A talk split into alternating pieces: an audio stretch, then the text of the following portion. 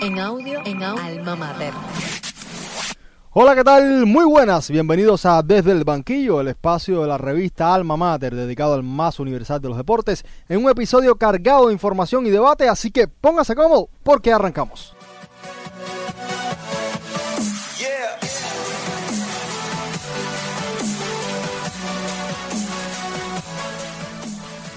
Y como les decía, tenemos un episodio con muchísimo por debatir. Nosotros continuamos acá en los estudios de Nexos Radio. Y qué placer de que comparta opinión conmigo mi hermano Mauro, quien acaba de ganar con su Betty el pase a la final de la Copa del Rey, del cual también estaremos hablando. Bueno, Aroldo, un verde y saludo para ti, para los panelistas que nos acompañan hoy y para todo el público que nos escucha. Eh, un podcast que ha ido de noticias, de informaciones, de, de, partidos y de un Betis que está en la final de la Copa del Rey después de 17 años. Sobre eso también estaremos hablando, como te decía. También tengo por acá a Alejandro Rodríguez, periodista de la revista Alma Mater. Un saludo para ti, Haroldo, para toda la afición de desde el banquillo. Como ya decías, un Betis que se cuela hoy a la final después de un partido con más sombras que luces, con un Atlético de Madrid el domingo y que va a tener que hacer mucho más si quiere llevarse el título ante los eh, pupilos de Pepe Bordalás que ayer eliminaron al Athletic Club. Sí mismo es, y también tengo a Boris Luis Leiva, periodista también de la revista Alma Mater, a quien le doy la bienvenida.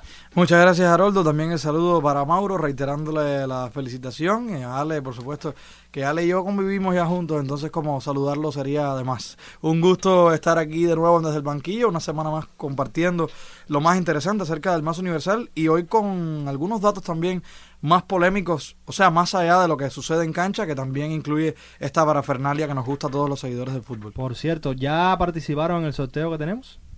Sí, por supuesto. ¿Ya? ¿Tú yo aún no, yo aún no. ¿Qué estás es esperando? Que, es que hasta me, 10. Es, es que quería camiseta de Bajo Iglesia. Hace dos semanas me la regalaron y me quedo sin nada que pedir. Pues participen, participen. una de Tecatito Corona, de Martial, de, sí, hombre, ahora de Bono. guardado, Joaquín. Sí, sí. Ahora sí.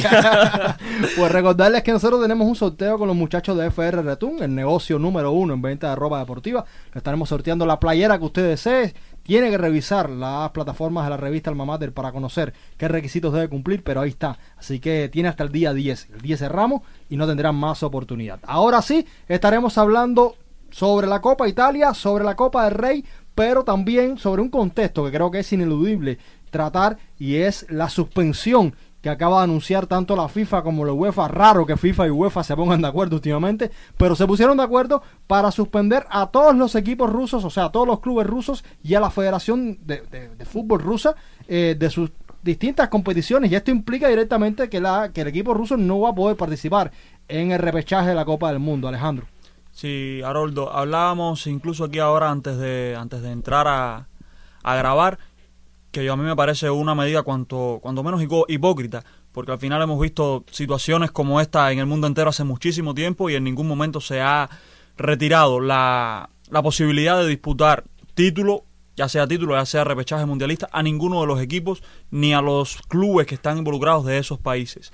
Eh, yo todavía el tema de la, de la, del cambio de sede de la final de la Champions sí lo veo un poco más comprensible. Una, un poco más comprensible. Tenemos que estar, tener en cuenta de que la Champions iba a ser en San Petersburgo la final este año y ponerla en un territorio que está inmerso en este tipo de problemas que no sabemos cuándo va a terminar. Yo lo veo muy bien que se cambie la sede, será en, en el Stade de Francia, en París. Pero ya el tema de sacar a la casualidad. Qué casualidad. Sí, sí, bueno, la, la ECA sabemos, Nasser Al-Khelaifi y, y sus manos detrás de todo esto. Eh, pero ya a la hora de, de tú ver otra cosa, ¿qué, qué, qué culpa tiene algún futbolista ruso X, digamos la Federación Rusa de No, y la Fútbol, afición. Claro. la afición rusa, de que, de que esté este conflicto? ¿Por qué? Se- tú puedes, yo te digo, el cambio de sede lo veo bien, pero ya el, el tema este de quitarle el nombre al equipo ruso, de quitarle la bandera, no va a permitirle jugar con, con su bandera Ni con el himno himno. eh, me parece una medida muy desproporcionada que no apruebo ni de cerca, no soy quien para aprobar o desaprobar una medida así, pero creo que todos estarán de acuerdo conmigo de que es algo demasiado eh, excesivo. Bueno, el fútbol siempre ha sido un vehículo para la paz. Eh, recordar en el 2006 cuando eh, Didier y la selección de Costa de Marfil paró una guerra civil en, en su país.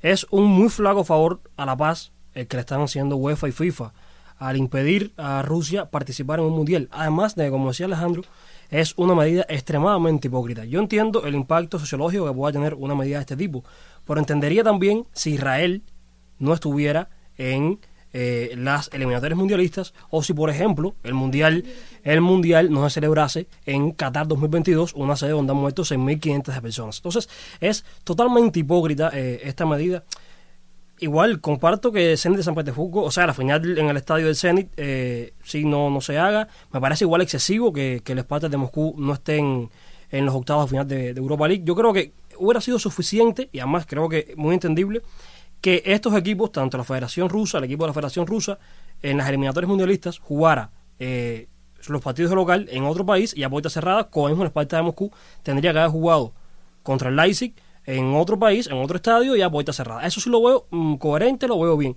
Todo lo demás lo veo eh, extremadamente excesivo una selección de fútbol de Rusia que si bien no era favorito, entiendo yo que no era favorita para, para pasar la, la fase de repechajes, eh, o sea, era un equipo a tener en cuenta porque por sus características es de esos que te puede complicar un partido, Boris.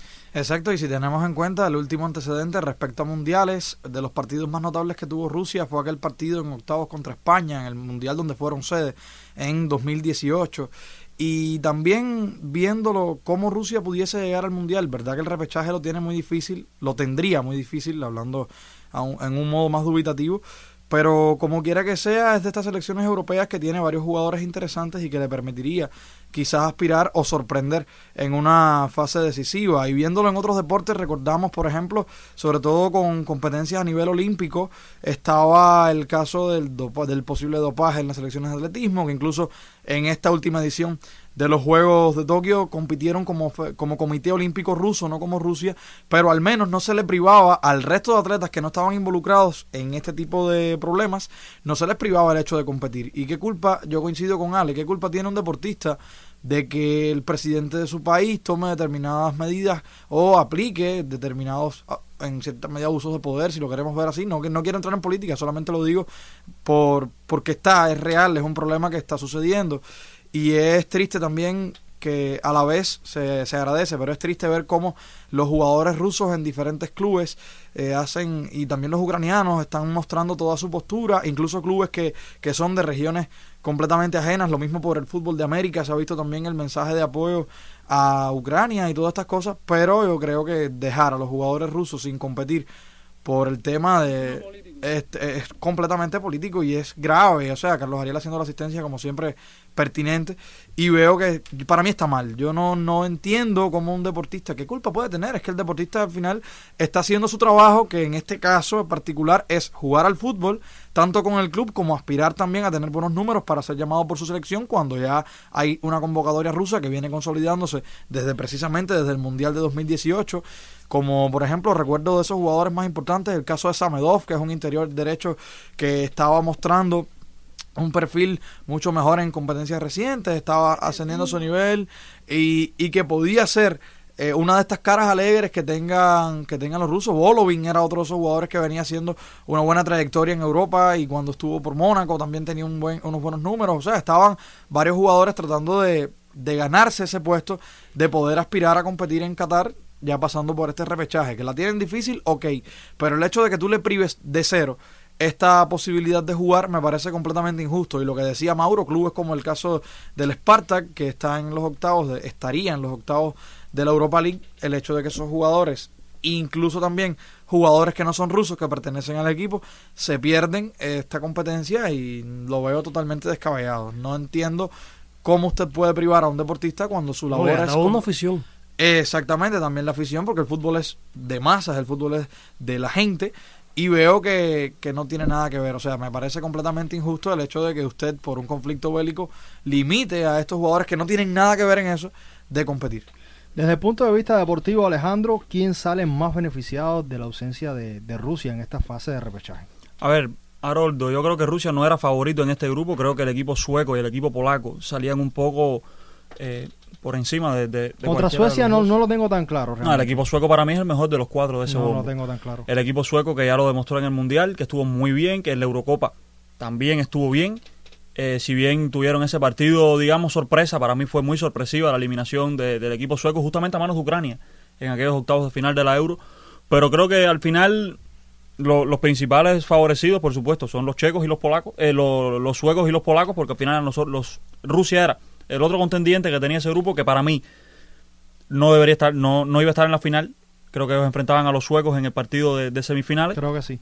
Y, y como quiera que sea, son, son los dos principales, porque al final el equipo de la República Checa, si bien ha sido un equipo que en la Eurocopa no hizo mal papel, porque recordemos que son los que terminan eliminando a la selección de, de Países Bajos, eh, no creo que, tu- que tuviesen la calidad para tumbar a ninguno de estos tres equipos. Una de las consecuencias también de este conflicto entre Rusia y Ucrania ha sido la venta obligada del Chelsea por parte de Roman Abramo- Abramovich, un, tipo que al que se, las autoridades europeas estaban amenazando con sanciones económicas y él prefiere vender el Chelsea antes de perjudicar al equipo. Eh, tenemos que hablar de la importancia de un hombre como Abramovich para el Chelsea y para el fútbol europeo en sentido general, Mauro. No, sin dudas. Eh, y, por ejemplo, la Premier League eh, tiene un antes y un después en el 2003, eh, justo cuando se consuma la compra de, del Chelsea a, a manos de Roman Abramovich. Es un hombre que, que, que mostró siempre una pasión por el Chelsea, que, que no, no es el típico dueño, como hemos visto, por ejemplo, en los casos de Arsenal, Liverpool, Manchester United, que es un dueño extranjero que compra el club, no le interesa el club, Que no se le interesa entiende la por completo del juego, Exacto. Eh, Abramovich sí mostró que, que podemos debatir para qué compró el Chelsea y de cuánto lo ayudó a mejorar su imagen, a tener más repercusión, a todo esto, que también es verdad. Pero oye, eh, todos hacen esto. Es un negocio. ¿eh? Es un negocio, a fin de, a fin de cuentos. Y eh, Abramovich, además, eh, todos los préstamos que hizo el club desinteresadamente, o sea, préstamos que eh, no va a devolver porque el comunicado dice que todo el superávit que, que gane con, con las ganancias de la venta del club lo dará a las víctimas de, de la guerra de Ucrania sin especificar para dónde. Y eh, imagínate tú, ahí están los números. Dos Champions, dos Europa League, cinco Premier, varias FA Cup, un equipo que, que era un equipo de segunda o tercera línea europea y estamos hablando ahora de uno de los mejores cinco clubes del mundo. Son 18 títulos en 19 años. Exacto, si no me y, falla varias semifinales de Champions, jugadorazos que han pasado por ahí. Eh, Ha marcado una época totalmente y ya te repito, la, la Premier League, después de la llegada de Abramovich, empezó a tener otra dimensión, empezaron a llegar otros inversionistas. Probablemente no hubiese un Manchester City hoy si, si no hubiera habido un Chelsea. Abramovich abrió el camino. O no para- hubiese una Premier. eh, no, Premier Como la quizás habría, hoy. pero no la que conocemos hoy, quizás fuera más parecida a la Liga Española, por ejemplo. Claro. Entonces, toda la llegada de inversores extranjeros que han llegado a Premier League, que cada vez hay menos dueños ingleses, todo esto es gracias a Abramovich, que es en realidad los grandes inversores capitales del mundo llegan a Inglaterra a comprar clubes y esto se lo deben a Abramovich, que fue que abrió el camino. Estamos hablando que ante la llegada de Abramovich, el Chelsea había ganado un título de Premier y había sido en 1954, si no me falla la memoria. Eh, y y no, yo no solamente no quiero enfocarme en, en el Chelsea en sí, o sea, en la entidad, sino a nivel europeo, porque creo que junto a Florentino, junto a estas grandes figuras, creo que ha sido quien ha revolucionado el mercado del fútbol tal y como lo entendemos, Alejandro. Sí, por supuesto. Los fichajes después de Abramovich, el Chelsea después de Abramovich, ya lo decía Mauro, la cantidad de títulos, pero ha sido un equipo totalmente distinto. Yo creo que Abramovich es la figura más importante. Yo me atrevo a decir que es la figura más importante en la historia de este club, sin duda alguna. Lo ha puesto en el mapa del fútbol europeo.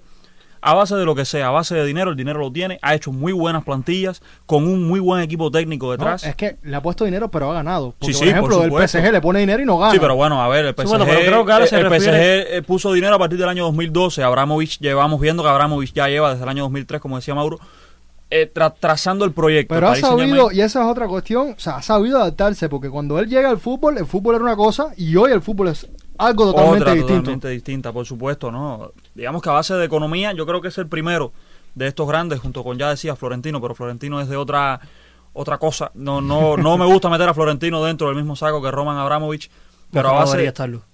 No debería estarlo. a base de, de- de talonario, Roman Abramovich ha consolidado a uno de los equipos, como decía Mauro, de tercera, segunda línea europea, en el campeón de la Champions, que es hoy, el campeón de la Champions. Sabemos la cantidad de dinero que se gastó el año anterior para hacer un equipo, los jugadores que trajo, trajo a Ziyech, trajo al propio Havertz, eh, Thiago Silva, que bueno, vino gratis, pero igual como quiera que sea es un fichaje, Ben Chilwell, eh, este año trae a Lukaku. Son salarios que hay que pagar, aunque venga Sí, no, Silva salario y, y Havertz costó 80 millones, con Claro. 18, con 19, Pero, 20 años. pero más allá de eso, creo que si algo ha caracterizado a este Chelsea es la coherencia desde el punto de vista deportivo, de planificación deportiva, Boris. Sí, y sobre todo lo vemos desde la táctica. Recuerdo que fue un cambio, sobre todo en, en la última generación, el tema de que hemos debatido aquí muchísimas veces, cómo cambia el Chelsea desde que sale Frank Lampard hasta que eh, cuando llega Thomas Tuchel, ¿no? Pero independientemente de eso, los jugadores que han pasado por el club, la mayoría persiguen el mismo tipo de juego que por supuesto se va adaptando a los nuevos tiempos, a este llamado fútbol moderno que el Chelsea lo practica de una manera más vertical, donde la línea principal y, eh, y pasaba con Fran Lampard, después pasó con el caso actual del tándem entre Kanté y Jorginho, el tema que había que construir el juego desde el centro del campo. Yo era muy niño cuando comenzaba a sonar el Chelsea en, en estos mapas europeos todos los años, pero perfectamente me acuerdo, por supuesto, de algunos nombres y, y estudiando más también se pueden ver. Y veíamos, diga usted, diga usted. No, aquí el tema de Marina, Sí, la mujer que dirige deportivamente al Chelsea, que es majestuoso el trabajo que hace. Lo, lo hemos visto y creo que es una de las mejores directores deportivos hablando en general del mundo del fútbol, sin duda alguna. Inversión de la que es culpable este señor también. Exacto, y, exacto. y ellos buscaban este tipo de, de jugadores con ese perfil. Eh, gente que entienda que el delantero centro sí puede ser ponderante, puede, puede incluso sobresalir en el centro, en, en el ataque dentro de la cancha, pero que no es la línea principal. Y eso lo ha probado en este tiempo actual, desde que está moviendo a Lukaku hacia los lados, porque Lukaku entra en cualquier momento del campo y esos son problemas más deportivos que otra cosa. Pero no solo actualmente, incluso eh, tirando el carro hacia atrás, cuando jugaba el mismo Drogba, que fue una de las piezas que marcó a una generación de seguidores del Chelsea, quizás me atrevería a decir, siendo un poco generalista, que gran parte de los seguidores que tienen el Chelsea de ahora fueron desde, desde ese momento o comenzaron o se afianzaron en, a amar al club a partir de ese momento y fue precisamente por esto que buscaban, por el tema de que el delantero centro sí estaba en la cancha, se necesita que marque goles, pero no era la figura principal porque todos en el ataque cumplían una función y yo creo que como Ale señalaba, todos esos fichajes de renombre de esta última época, pero incluso desde aquel momento que fue Mauro, hemos ido aquí construyendo una historia aristotélica de cómo llegan lo- los jugadores y yo creo que sí, que ha sido gracias a- en gran medida a Abramovich el tema de que el, de que el juego no se pierda y es una cuestión de identidad también. También hay una cosa que hay que tener en cuenta en el legado de Abramovich, que no todo es tan positivo. Quizás para el Chelsea es la figura más importante de, de la historia del club. Para el fútbol en general, estamos hablando de uno de los responsables de que el fútbol hoy tenga todos los problemas que, que tiene. De que hoy se hable de una eh, Superliga. de una superliga, de una hipermercantilización, de una burbuja que se ha creado al mundo del fútbol que al final ha oprimido a, a los clubes pequeños. Esto también es culpa porque con la llegada de estos grandes inversores a grandes clubes o a clubes pequeños que han convertido en grandes, han terminado eh, haciendo aún más grande la brecha entre unos clubes y otros. Y esto también es responsabilidad de Roman Abramovich. Y cuando hablamos de su legado en el Chelsea es muy positivo, pero yo ya pondría en discordia cuán positivo puede ser para el mundo del fútbol en general. Lo que pasa es que si no era Abramovich, era otro, ¿sabes? Esto es algo que. No, pasaría que- sí que o iba a sí. pasaría, claro. pasaría sí o sí, pero le tocó a Abramovich ser la figura que se Claro. marca. Por cierto, ya que hablamos de, de Superliga, hay un rumor de que pronto se va a volver a, a establecer este torneo tan polémico que se presentó el año pasado y se está hablando ahora de que ya no sería un- un- una competición cerrada, donde habría una fase de ascenso y de descenso. Eh, no sé si han podido leer algo, les digo, ahora mismo Sí. no es oficial, pero me gustaría saber al menos qué piensan de lo que se está manejando en la prensa. Bueno, a ver, yo lo que sí estuve viendo en los últimos días fue la nueva Champions, que ya se habló del formato oficial, serán 30 y 36 equipos, si mal no recuerdo, cada equipo ya no será fase de grupos, será un formato liga, cada equipo jugará 10 partidos de, de fase de grupos, digamos de, esta liga, 5 como, como locales, 5 como Van a visitantes. matar a la Champions. Totalmente. Del 1 al 8 estarían clasificando y del 9 a los demás iban a hacer una fase aparte para otro torneo, parece que será, que, que podrá salir otro Como si torneo. fuese un torneo por debajo, ¿no? Qué horror. Y Es que van a matar a la Champions. Nadie ha hecho tanto por la Superliga como FIFA y UEFA. Totalmente, to- totalmente. Eh, pero, ¿qué les parece este torneo de, de Superliga? Yo entiendo que, de hecho, estaba leyendo que los equipos ingleses no, no iban a estar de una forma u otra. Eh, Sin embargo, disculpa, Roldo, sí aparecían en la lista inicial de la sí, propuesta. pero bueno, O ellos sea, se cayeron Pero no, va- no van a ser los, los pioneros revolucionarios que estén adelante junto con. Madrid, Barça y Juventus. Van a estar totalmente por detrás. Eh, incluso estaba leyendo de que, o sea, no se iban a regir por por, por las reglas de, de la, de la actual, o sea, de la actual Champions en cuanto a transición económica y tal. O sea, pretende revolucionar totalmente el fútbol europeo y cuando hablamos de fútbol europeo va el americano atrás y va el, va el asiático atrás porque ese es el referente. sí, y todos estos formatos de la Libertadores, de la Conca, de la Conca Champions, de CONCACAF, todos se rigen en cierta medida con Y Europa. como Catherine ya dijo que si se hacía el torneo que podían hacerlo, que no podían participar en Champions ni en ningún en un contexto de UEFA. yo creo que al final el deporte norteamericano, el deporte anglosajón, se ha metido de lleno en Europa por el tema de su modelo de, de- de negocios que creo Los que es bancos norteamericanos, Sí, no diría el deporte. No, pero a ver, me refiero a eso porque al final lo que se está buscando es un modelo muy parecido al que se está utilizando en el deporte en los Estados Claro, Unidos. NBA, NFL, Eh, eh, MLB. Y que ha sido muy espectáculo, el tema del. Sí, por Claro, supuesto. claro. Es ahí donde está el problema. Eh, Pero eh, no, franquicia. aquí- o sea, exacto. él llama En la equipo Liga de Hockey franquicia. pasa Aquí, igual. aquí pasa algo. Yo eh, quizás soy de los cuatro el más detractor de, de la Superliga en el formato que se anunció eh, hace un año por Florentino Pérez en, en el Chiringuito, eh, porque era un formato cerrado, pero yo sí creo que es necesario, más que necesario, es imprescindible sacarse de encima la mafia de FIFA y UEFA del mundo del fútbol que tienen sus tentáculos cogidos y tienen bastante eh, hundido al, al fútbol. Pero de ahí a violentar un torneo que realmente funciona, porque yo no conozco a nadie, y de hecho, y mira que he leído, o sea, nadie me dice a mí que, la, que el actual formato de la Champions no le gusta. A mí me gusta. No, el a todo el de mundo le gusta. el próximo ya veremos. Pero más allá del formato Champions, la forma en la que está repartido el negocio, eh, el cotejo lo tienen eh, las autoridades de FIFA y UEFA. Ahí están los casos de Platini y Joseph Blatter, sin ir más lejos, hace cinco años. Entonces, en este entorno hace falta quitarse toda esta mafia de corrupción y en esto, eh, claro, pasa algo. Yo no creo en revoluciones de ricos. Y es una revolución en el mundo del fútbol que están llevando a cabo los clubes más poderosos. Son los que pueden invertir también. Sí, pero es más bien una lucha de supervivencia. Nadie piensa por el bien del fútbol, piensa por el bien propio. Es complejo, un tema complejo. De todas maneras, habrá que esperar a ver qué pasa con, con esta Superliga. Ya les digo, ahora mismo, en el momento que grabamos el podcast, jueves en la tarde, no es oficial nada. Era lo que se estaba rumorando, sobre todo en la prensa española, y habrá que esperar. Señores, nada, hacemos una pausa y enseguida regresamos.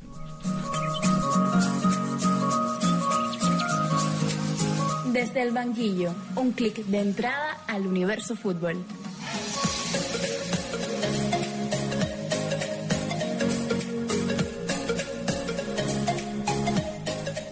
Regresamos y lo hacemos con el fútbol italiano porque esta fue una semana de Copa. Hubo Copa Italia, eh, un partido entre el Milan y el Inter, el derby de la Madonina, esta vez en Copa. Un 0-0 que me parece muy injusto para el Milan por lo que se vio en el partido, Boris. Sí, yo tuve la oportunidad de ver eh, bastantes minutos del encuentro, a pesar de que estaba trabajando, estábamos en función del fútbol también. Carlos Ariel no me perdona que cuando yo estoy cerca suyo no hablemos de Serie A y por supuesto para hablar hay que observar. El tema es que el Milan sobre todo estaba centrando el ataque, yo hacía la observación en aquel momento y me lo recuerdo perfectamente, como el mismo Giroud que había sido una de las piezas clave con la que estaban tratando de buscar, al contrario, recibía muy pocos balones porque estaba jugando más de pivot, buscando esto, potenciar el ataque, sobre todo con Rafael Leao, que fue el más incisivo de todos. A mí me sorprendió. Es verdad que ha sido un jugador que ha evolucionado muchísimo de una temporada, o sea, la anterior, Bailó al a Inter, esta. bailó al Inter hizo lo que parte. quiso con Skriniar, hizo lo que quiso con, con De Bridge, me atrevo a decir, y con los mediocampos, el mismo Varela, que estaba por la banda derecha, trataba de retrasar para hacerle presión con Denzel Dumfries, ninguno de los dos podían con él. Y lo que pasa que no le entraba el balón. Tuvo varias, en las que detuvo Handanovic, por supuesto, que está haciendo su papel. Pero además de esto, eh, disparó un, poco mal, también un poco impreciso en el tema de, de cómo colocar la pelota. Y sabemos que el fútbol es de esto, de tener muchísimas ocasiones y en la mayoría de las veces anotar poco. Pero para mí fue la pieza principal, fue el que más se destacó. Amén de que también la defensa estuvo en un esquema muy compacto. O sea, ellos entendían que estaban potenciando a Checo, pasa lo mismo que le he señalado a Inzaghi, yo parezco una- un ave repetidor, un loro aquí repitiendo lo mismo, pero es que si nos ponemos a observar con cautela los partidos del Inter, lo vamos a notar. Inzaghi apuesta que Checo se vaya hacia una banda, que Dumfries penetra hacia el área, yo esto no lo veo funcionar. Si bien en un partido le salió con un gol, si usted lo prueba, este tipo de estrategias, en seis encuentros donde solo obtuvo un gol haciendo esta jugada en más de cinco veces cada encuentro, Fíjese de cuánto tiempo sobre la cancha estamos hablando. Y más de cinco veces cada encuentro. Y usted obtiene por esta vía un solo gol de cabeza de Denzel Dumfries. No me parece idóneo que un 9 de área como es Edin Checo esté lejos del área. No, no lo puedo entender. Quizás en un momento determinado para buscar algo sorprendente, ok. Pero que usted lo haga constantemente habla de que no puedes, no es un esquema efectivo. A ver, tienes que darte cuenta que el Inter juega con dos arriba. Juega el caso de Lautaro perdido. Lautaro perdido, pero Lautaro es un hombre que tú no lo puedes tirar a banda. Seco es un hombre Pues Lautaro, mucho más versátil. Lautaro es un delantero que cada vez me parece más, eh, o sea, más, Más fijo, más más- estático, más sí. estático. Dos, menos me- dos meses, porque- 15 días claro, sin marcar. Totalmente. El, el tema es que tienes a Seco, que me parece a mí lo mismo que dice Boris, Seco es un tanque, un hombre alto, que pero me parece que es un hombre que tiene esa posibilidad de desdoblarse y poder hacer ese trabajo en banda para que entre por la banda que sea, ya sea Donfrey, ya sea el caso de, de Perisic por banda izquierda.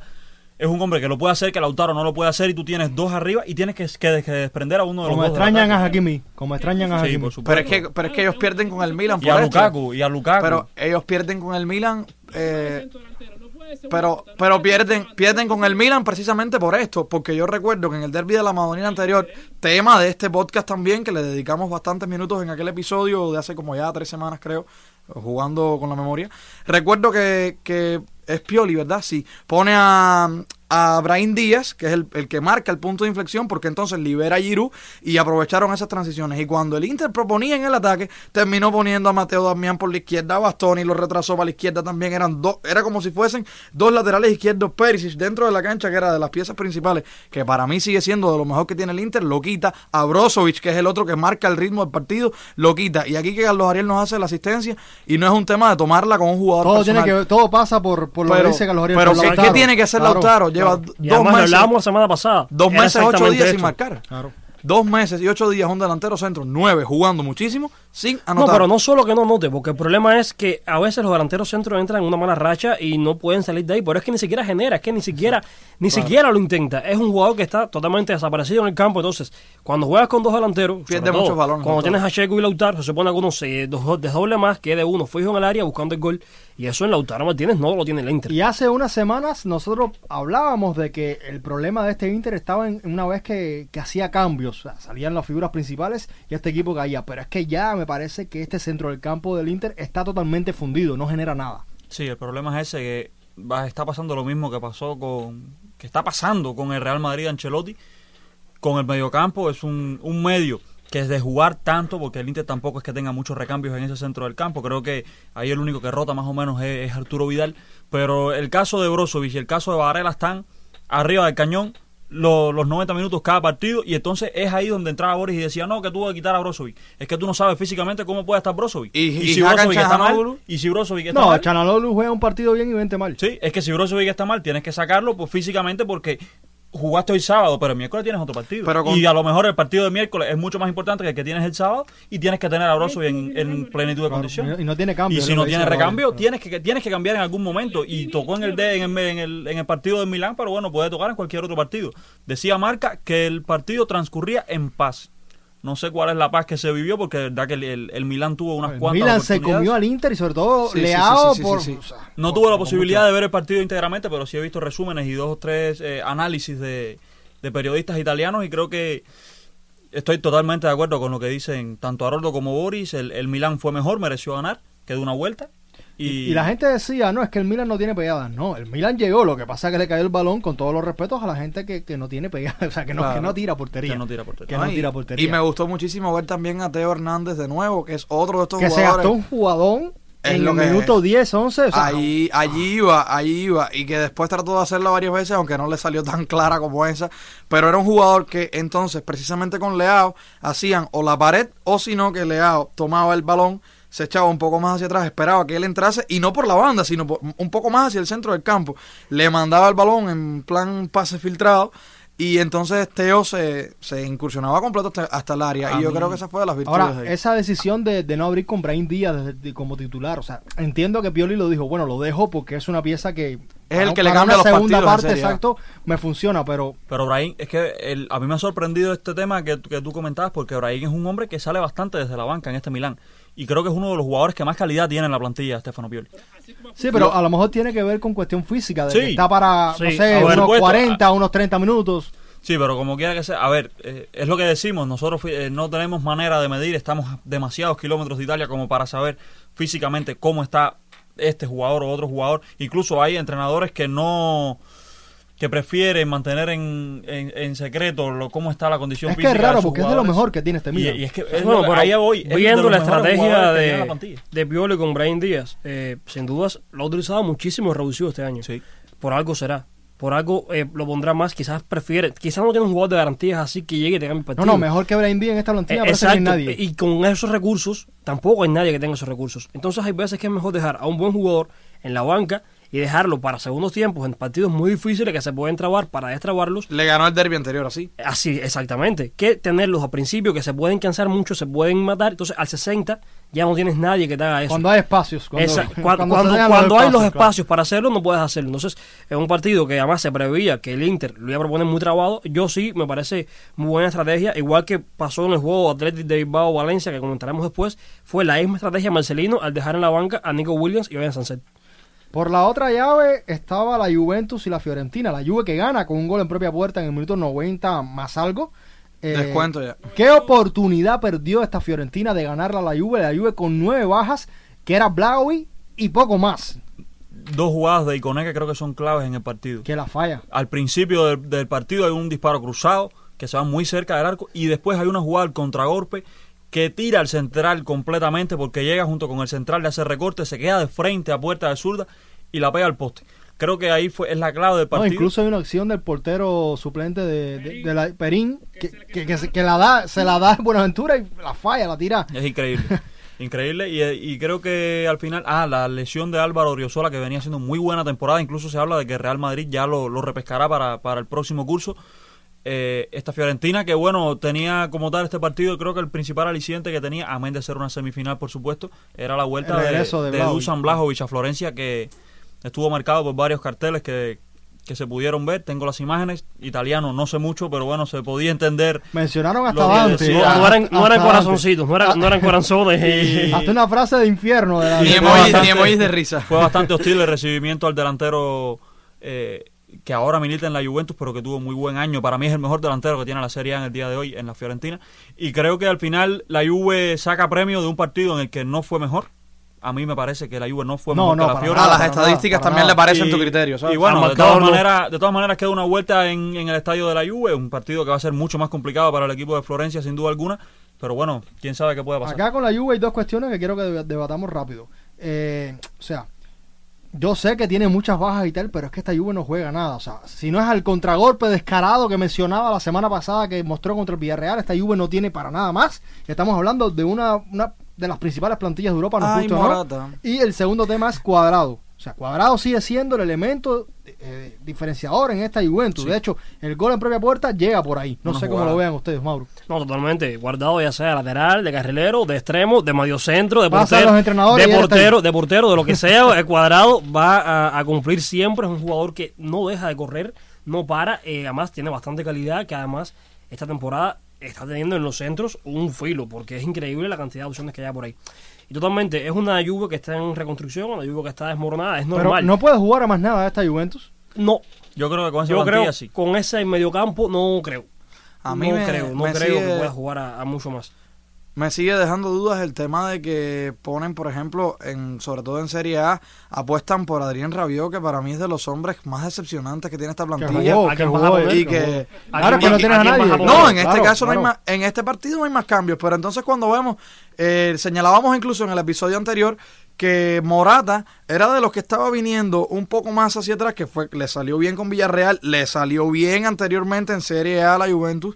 El tema de que Morata tenga una visión un poco más pausada, se pare en el centro del campo y deje que Zakaria o Blajovic corran. Y entonces, pero estos cambios a mí, a veces tácticamente, yo no soy técnico ni mucho menos, pero desde mi apreciación me parece que no es del todo Pero yo certero. creo, yo creo que Morata sí tiene esa capacidad de poder tirarse un poco más atrás porque tiene no es un 9 que digamos, este es un hombre que es un tronco ahí arriba, que es un tanque que le van a tirar la pelota, te la va a bajar. No, Morata ni, ni necesita las define todos. Morata necesita tener contacto con la pelota y es un hombre que en la selección española lo hace muchísimo. más que se Lo, lo potencia, que se pasa, lo que pasa es que ayer no jugó porque juega todos los partidos. Alguno tiene que descansar. Y se potencia muchísimo con un delantero centro nato al lado, como es el caso de Blajo. Sí, sí, siempre fue, e incluso lo, hizo en el Atlético de Madrid cuando Exacto. estuvo con Griezmann, lo hizo después en la Juve cuando estuvo con En Cristiano. la que tuvo selección con Gerard. Moreno, a mí cuando más me gusta es cuando juega acompañado con los dos delanteros centro. En la UR lo vimos en algunos partidos y me encantaba Morata al lado de un delantero centro. Se. Esa- La es mucho mejor que cuando está solo ahí. Totalmente. tiene bien complicada Alegri con, con o sea, se estuvo hasta con 5 sub-23 en este partido. Yo no sé qué reestructuración de la Juventus po- de- podemos hablar cuando tienes a tu plantilla casi lesionada completa y, y- y lesiones de larga duración. Ese es el problema, que son, son lesiones complicadas, que tú saliste de varios jugadores en este mercado, que yo lo vi muy bien, ojo. Yo creo que la, la venta de Bentancur, la de Kulusevski, Yo creo que la de Kulusevski fue totalmente equivocada. no, yo y para lo mí... está demostrando. El lo está demostrando el. No si, funcionó en si la entre Juve. Kulusevski y Bernardeschi No le hicieron funcionar, que no es lo mismo. entre Kulusevski y No Bernardeschi, yo creo que Kulusevski, eh, que yo vendo primero a Bernardeschi y a Kulusevski, por supuesto. Pero creo que al final es una venta que cualquiera de los dos iba a salir, que la venta de Bentancur por 30 millones a mí me parece una jugada espectacular, porque no es un hombre que para mí cueste 30 millones ni mucho menos, que logras traer a la ganga del mercado porque te lo llevaste en 67 millones al que posiblemente sea de los delanteros más en forma del mundo en el día de hoy, que es Blajovic. Y el mejor de la serie. Y a un hombre que el año que viene iba a tener media Europa detrás, bueno, el año que viene, digamos, la temporada que viene, el caso de Denis Zakaria, lo sacas por 5 millones.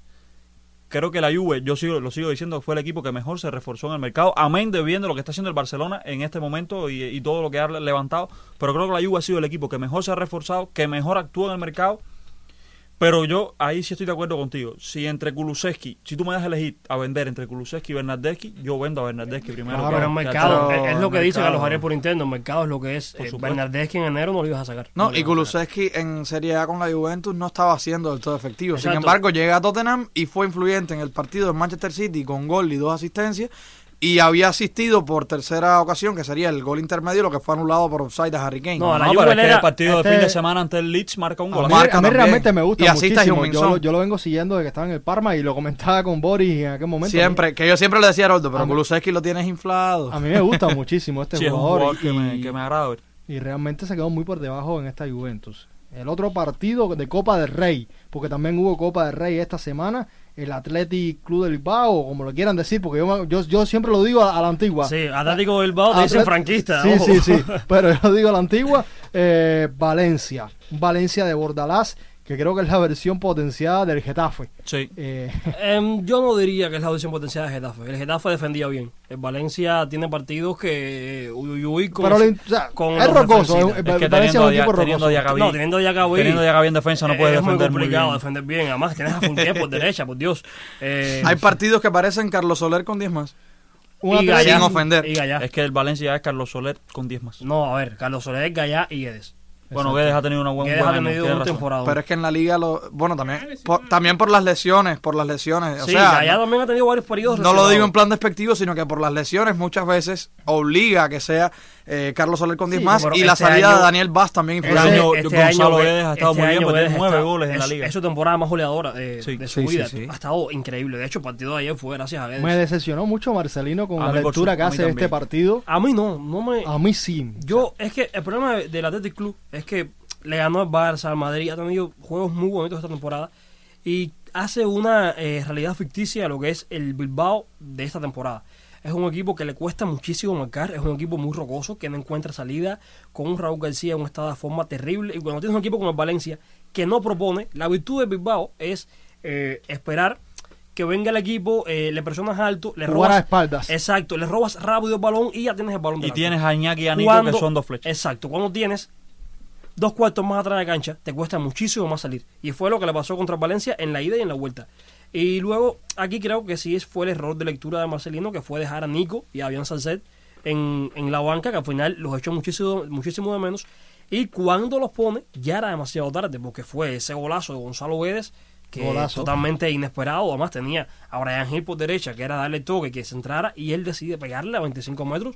Es un golazo, y en el partido no pasó nada más. De todas formas, fue un partido de muchos espacios. Yo lo, yo lo esperaba un poco más trabado, onda de lo que fue el Betis Rayo Vallecano, que estaremos hablando. Pero fue un, pa- un partido con espacio donde se, se dieron golpes entre ellos mismos. Sí, pero fue un partido muy defensivo, muy rocoso. Eh, yo vi un partido muy, muy trabado, el Bilbao No, Valencia. pero tuvo, tuvo mucho ritmo. Sí, Sí, tuvo exacto, mucho, tuvo mucho ritmo, más ritmo claro. que, el, que el partido del no, Betis. el Betis No, no. Rayo no tuvo nada de ritmo. Pero fue un no, al final el Athletic Club de Bilbao es como decía Xavi en la conferencia de prensa antes del partido de- del fin de semana, el equipo que físicamente, las mejores estadísticas físicas de la liga, la tiene el Athletic de Bilbao sin discusión, es el equipo que más corre, es el equipo que más metros tiene por encima, por supuesto, son todos enormes, y creo que es el equipo que, que más se parece en la liga española, y voy a referirme solamente a ritmo de partido, no voy a referirme a calidad, por supuesto, que más se parece a un equipo de la Premier League, el Athletic Club Estoy de Bilbao No, sin duda. Pero es un equipo en es el que los que 10 de los 11 jugadores, no vamos a hablar de portero, corren, pero son jugadores que te aguantan el partido entero corriendo, presionándote,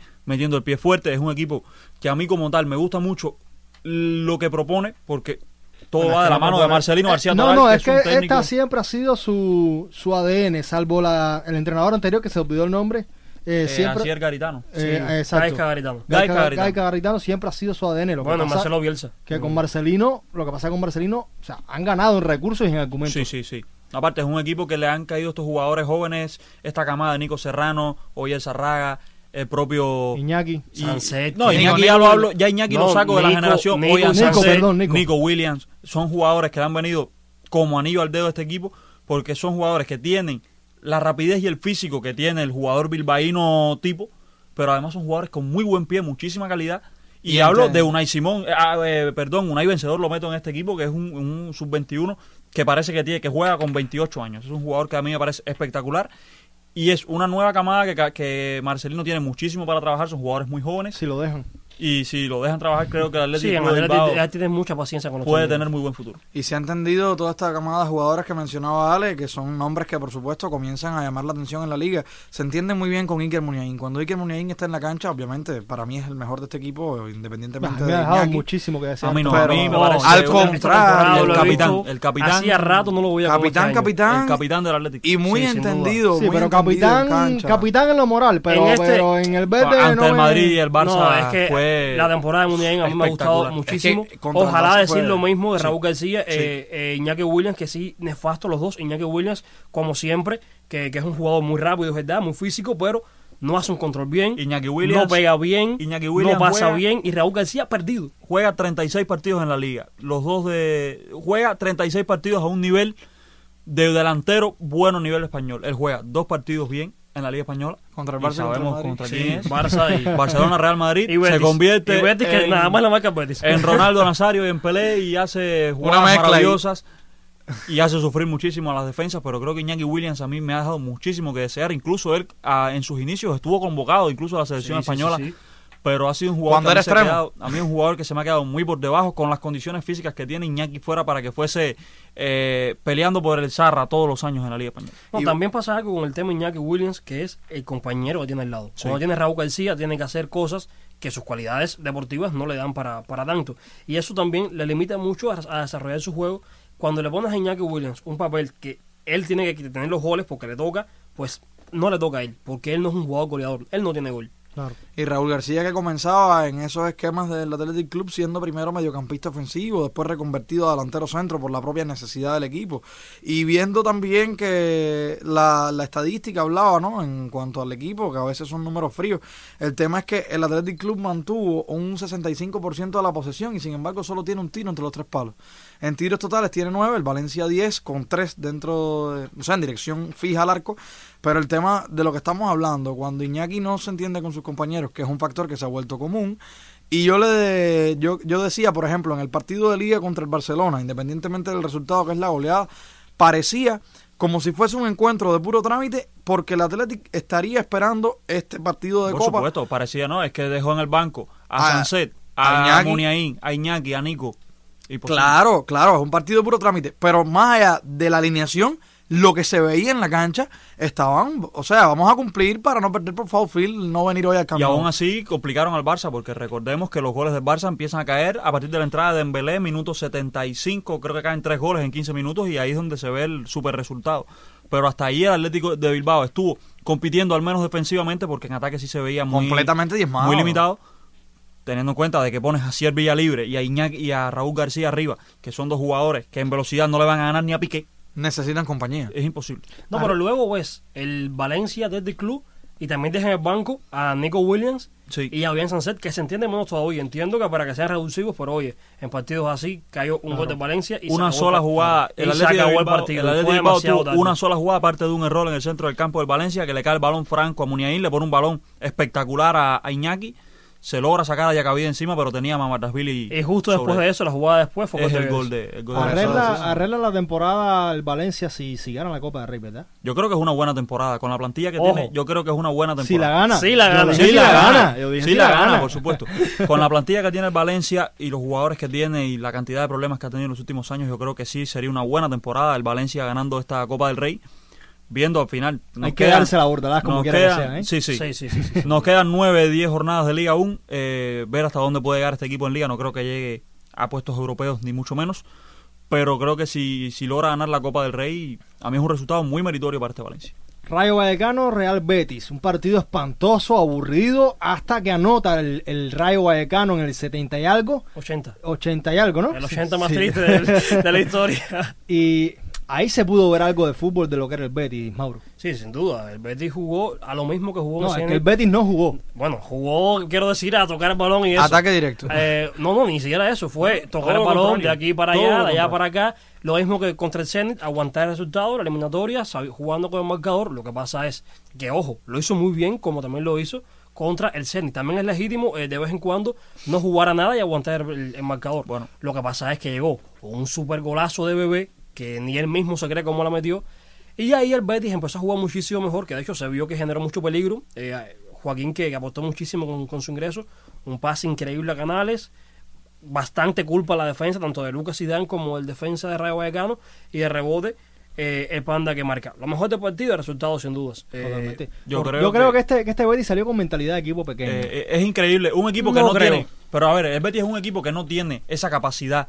Ni, ni creo que tenga los jugadores para salir a aguantar un resultado. Lo vimos. Ojo, y, y ojo, lo viste. ojo, que esta temporada, si por algo se ha caracterizado el Betis es por jugar mal y ganar. No. Sí, sí, sí, sí, el Betis- sí, el es Sí, uno de sí, los mejores equipos. El Betis si Yo algo creo que ha el tenido este Betis año ha es sido uno de los equipos- Sí, sí, sí. Yo creo que el Betis es uno. Sí, el Betis ha tenido esta temporada partidos que no son brillantes ejemplo, y los ha sacado. yo creo no, que- no, tú ves no, mal el Betis. no, yo, es que los veo todos. Yo creo que el veo Betis, todos. yo creo que el Betis Ahí está la crítica. hay resultados que han sido incluso injustos con el Betis, porque el partido de la jornada 2 ante el Madrid, para mí el Betis es infinitamente superior Bueno, a contra el Madrid y lo termina perdiendo.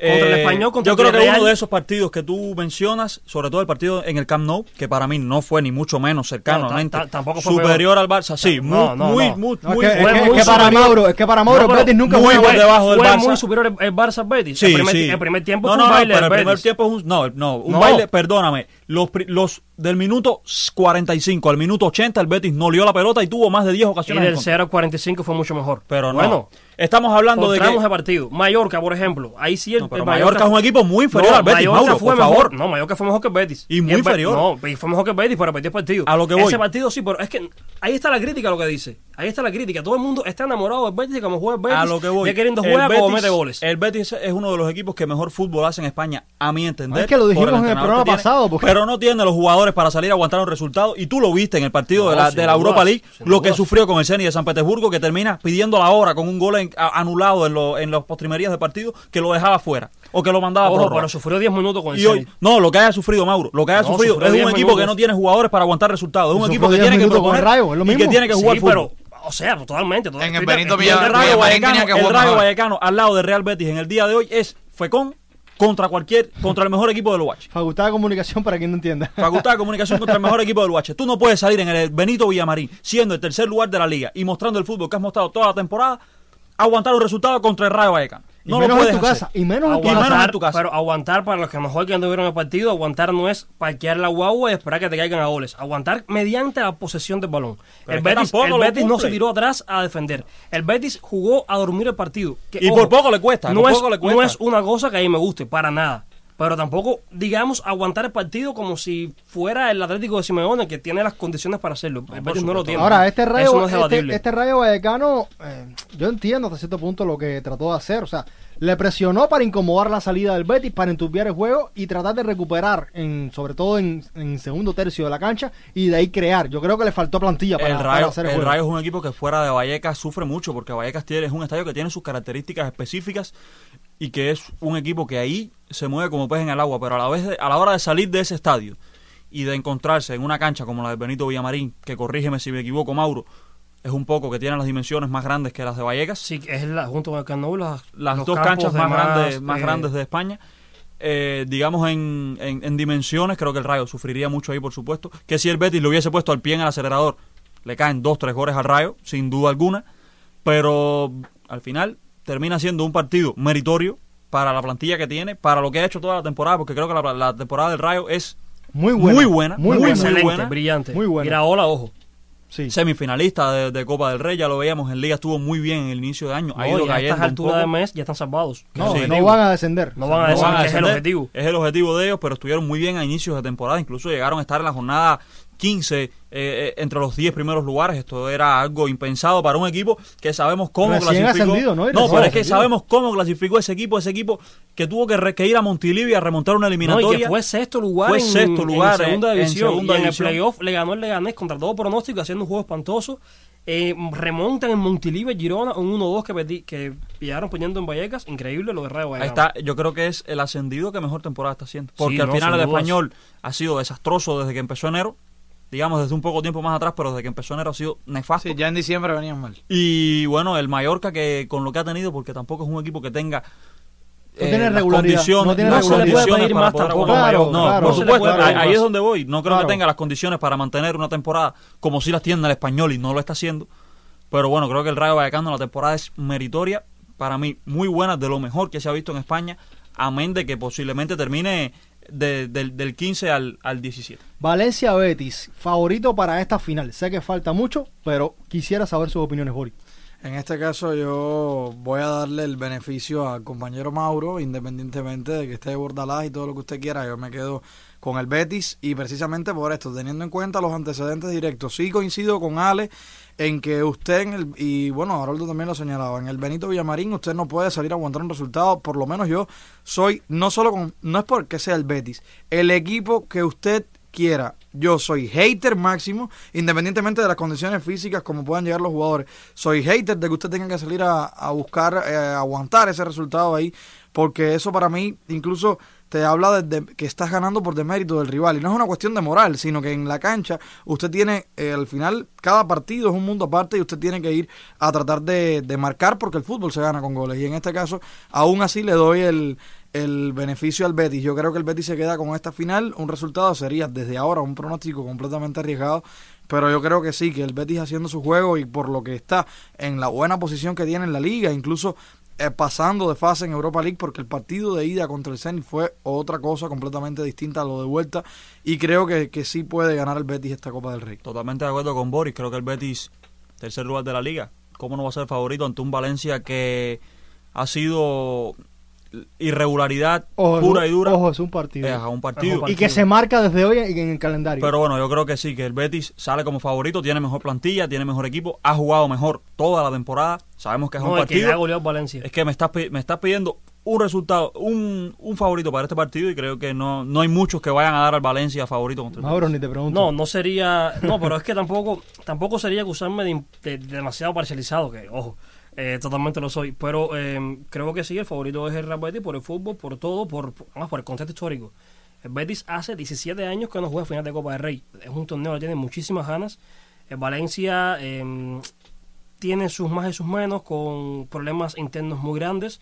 Creo que, que es la oportunidad de oro para el Betis ganar el título. Si no es ahora, no es nunca. Yo creo que este Valencia, no sé si, recor- si recordarán ustedes la última Copa del Rey que juega a la final el Valencia. Contra el Barça. sí. Llegó en unas condiciones muy parecidas, incluso creo que llegó mucho menos favorito porque fue ese año de que el. Barça No, no, no, pierde en Anfield. Sí, Ese, sí. ese año el Valencia terminó en Champions. Fue el segundo año Sí. Marcelino. Bueno, sí, pero como quiera que sea, el. Barcelona era el mejor equipo de Sí, Europa. sí, hasta pero, pero, pero Valencia Y- no llegó en, en, en trapo. El Valencia No, no, no, sí, pero cuando vamos a hablar de un rival que venía a jugar contra el Barcelona, que le pasaba por encima al rival que se encontraba en su camino, eh, no era favorito para Sí, no ganar era aquella favorito, pero no era un Valencia en trapos. Era un Yo, Valencia mira, muy fuerte. yo no te voy a decir que el Valencia es favorito, pero tampoco que le va a poner el partido fácil. No, por supuesto que no. Final Los nunca- equipos- yo no voy al los Betis equipos de súper Bordalás, favorito. Una final nunca va a ser fácil. Los equipos de Bordalás son muy complicados. Sabemos las características del juego de los equipos del técnico español. Lo vimos con el Getafe. Lo estamos viendo con este Valencia, que si bien no ha tenido los resultados ni de cerca que ha tenido el Getafe, creo que por la presión de ser un club mucho mayor. No, y que no tiene plantilla tampoco. Además que no tiene, bueno, el Getafe tampoco la tenía,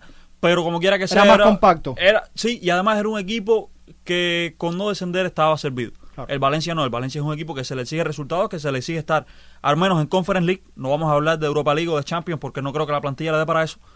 Pero creo que sí es un equipo que se le exigen más resultados a un Getafe que a un Getafe que tú decías, bueno, el Getafe con no descender esta temporada, con la plantilla que tiene, está bien. Y el Getafe se logró colar en Europa League. También hay que tener en cuenta que el Betis va a jugar Europa. O sea, hay que ver cuánto avanza, cuánto se deja. El Betis es el único equipo español que está en las tres competiciones. Exactamente. Exacto. Hay que, esa- ver, hay que ver cuánto se desgasta ahí esta también, plantilla. ahí ¿eh? también se justifica un poco que haya partidos en los que jueguen a no correr demasiado para mantener el físico, porque se juega cada tres días y para un equipo que no está acostumbrado a eso, eh, mantener el físico es complicado. Por eso yo apuesto a eso. Hay que ver este Betis, cuánto se desgasta, eh, cómo llega desde el punto de vista anímico, qué tiempo tiene para, para preparar el partido, lesionados que siempre hay. Y yo creo que el Valencia en ese sentido llega un poco más cómodo. Yo creo que el Valencia ahora mismo Bueno, es. también hay que ver porque una patada a Guedes se levantó la rodilla y que ojalá no le pase, por supuesto. No estoy Pero, pero hay que, o sea, a lo que me refiero es que ya el Valencia hizo la temporada, ¿me entiendes? Ya el. Valencia ahora es No, mantenerse en la liga y, Y- y pensar ya en marcó la con una. X ese, ese día en el calendario la final de Copa y ahí se juegan la Ojo, vida. ojo, hay una cosa. Ambos equipos se juegan la temporada entera la Copa del Rey. Ambos le tienen muchísimas ganas. No es como un Barça, un Madrid, un Atlético No, yo creo que el Betis, puede yo creo que salir el o no, Betis no se la juega. puede Yo salir creo o que el no. Betis no se la juega tanto porque el Betis